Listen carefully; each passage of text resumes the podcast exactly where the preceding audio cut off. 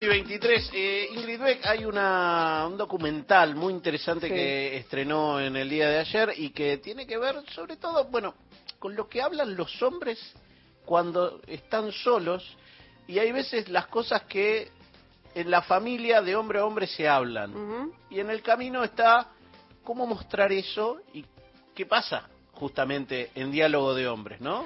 Así es, una, un documental que se llama El silencio de los hombres, justamente porque habla de lo que hablan los hombres y también de lo que no hablan los hombres. Bueno, eh, como eh, eh, hombres podemos decir que muchas veces te dicen, no, un hombre es más, hay veces el estoico que calla, y yo decís, no, que estoico que calla, hay veces que decís cosas, amigos, si no, no sale de la- del, del cuerpo la, la angustia, ¿no?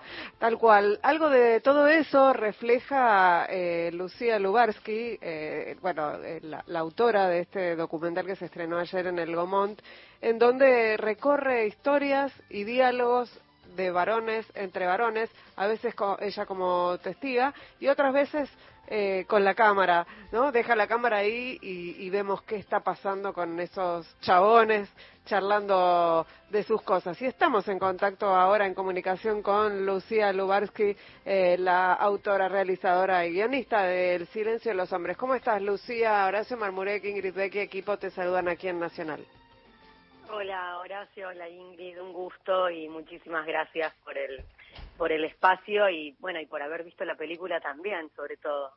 Sí, es, es a mí me pareció muy interesante. Eh, hay algunas de la- algunas partes que me llamaron más la atención que otras, pero vos ahí reflejás como distintos tipos de varones, ¿no? Varones más deconstruidos, un varón trans, tu papá y tu hermano.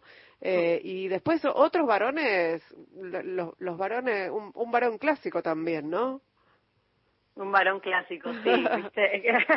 que, que, que es interesante pensar, ¿no? Que, que a qué nos referimos cuando hablamos de varón clásico, pero un poco lo que de alguna manera me lo que de alguna manera percibían mi, mi, mi papá y mi hermano de ellos mismos es que son varones bastante clásicos. Mm. Eh, pero es interesante ver cuál es la referencia, ¿no? Para pensar qué sería, o sea, porque evidentemente hay una referencia sobre la cual se acerca o se aleja lo que estamos pensando cuando pensamos en los varones, ¿no? Y por supuesto que tiene que ver con una masculinidad, eh, bueno, con los dispositivos de género, ¿no? Y con lo que se espera de un varón en tanto varón. Todas las referencias que vienen adosadas, ¿no? Al ser varón, como nos vienen adosadas a las mujeres por ser mujeres.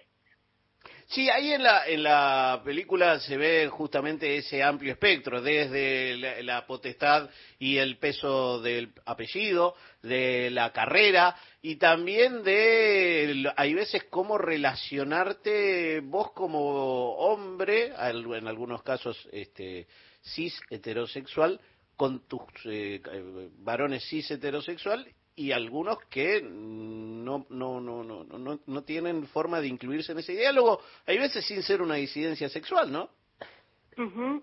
Bueno, eso es como me parece interesante y es un poco también cuando empezamos a hacer el recorte de la película y pensar qué historias íbamos a, a acompañar, eh, lo que quisimos siempre fue de alguna manera poner la lupa sobre estas diversidades, estas diversas experiencias de la masculinidad e intentar corrernos de lugares eh, de lugares binarios y también de estos lugares como más estereotipados o tipificados como hasta desde los cuales los varones se pueden alejar. Por, oh, digo, un varón que está que considera que está en un proceso de desensamblaje o de construcción o de o de, de- de inquietudes, si lo que se representa en la pantalla es el típico macho alfa, es muy fácil para un para un varón correrse de ahí. Y a su vez para un varón súper tradicional como decíamos antes o clásico si lo primero que aparece es una disidencia sexual es un varón trans es una marica es muy fácil correrse de ahí. Entonces como que también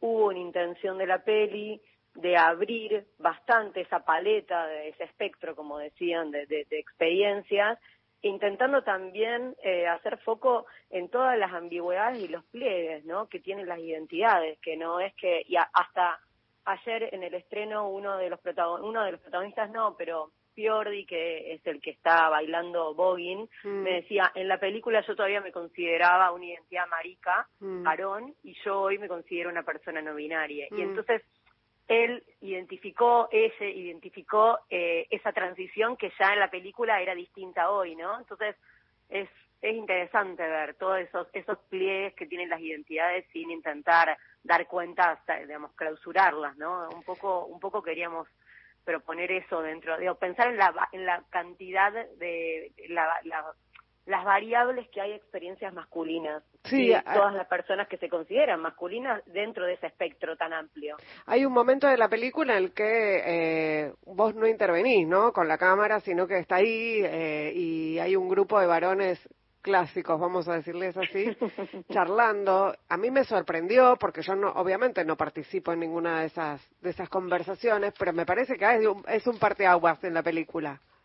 Es un parteaguas totalmente. De hecho, es muy impresionante cada vez que esa escena está en la sala, la gente se ríe. Yo mm. siento que se ríen un poco a veces por incomodidad, ¿no? Porque fue como esa escena fue realmente como si la estuviéramos viendo por la mirilla, ¿no? De una de una puerta y siempre la pregunta es si había mujeres filmando eh, esa escena y mm. efectivamente había. Ah. Eh, eh, sí, sí, nosotras estábamos ahí, digo, el equipo es mixto, pero eh, tiene más mujeres que varones, con lo cual digo, es un asado, digo, para los para, para los radioescuchas que no la vieron la película, es un momento de un asado de varones donde se dan un montón de conversaciones de aquellas que podemos imaginar o no, quienes no estamos participando de situaciones de varones exclusivamente, y se dan un montón de lugares comunes de discusiones, de conversaciones machistas, bueno, de cosificación de las mujeres, de violencia. Y, y bueno, no, muchos de los, de los participantes, especialmente algunos que se destacan mucho en ese asado, eh, eran muy conscientes de que estábamos ahí y no tenían ningún tipo de registro de que eso nos podía llegar a generar algún tipo de incomodidad, por ejemplo. ¿no? Entonces ahí hablamos como de esos registros que muchos, que se rescata bastante en la película, ¿no? Esta cuestión de, a veces de los varones de no tener registro de las incomodidades ajenas, lo que puede llegar a generar.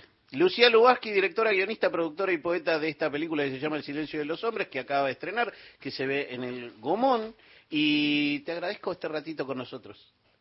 Muchísimas gracias a ustedes y bueno, los y las invitamos a las salas que sigue a las 7 de la tarde en el Gomón toda la semana y gracias por el espacio. Por favor. Abrazo. Abrazo grande. Adiós. Noticias en Radio Nacional. Nacional Noticias. El país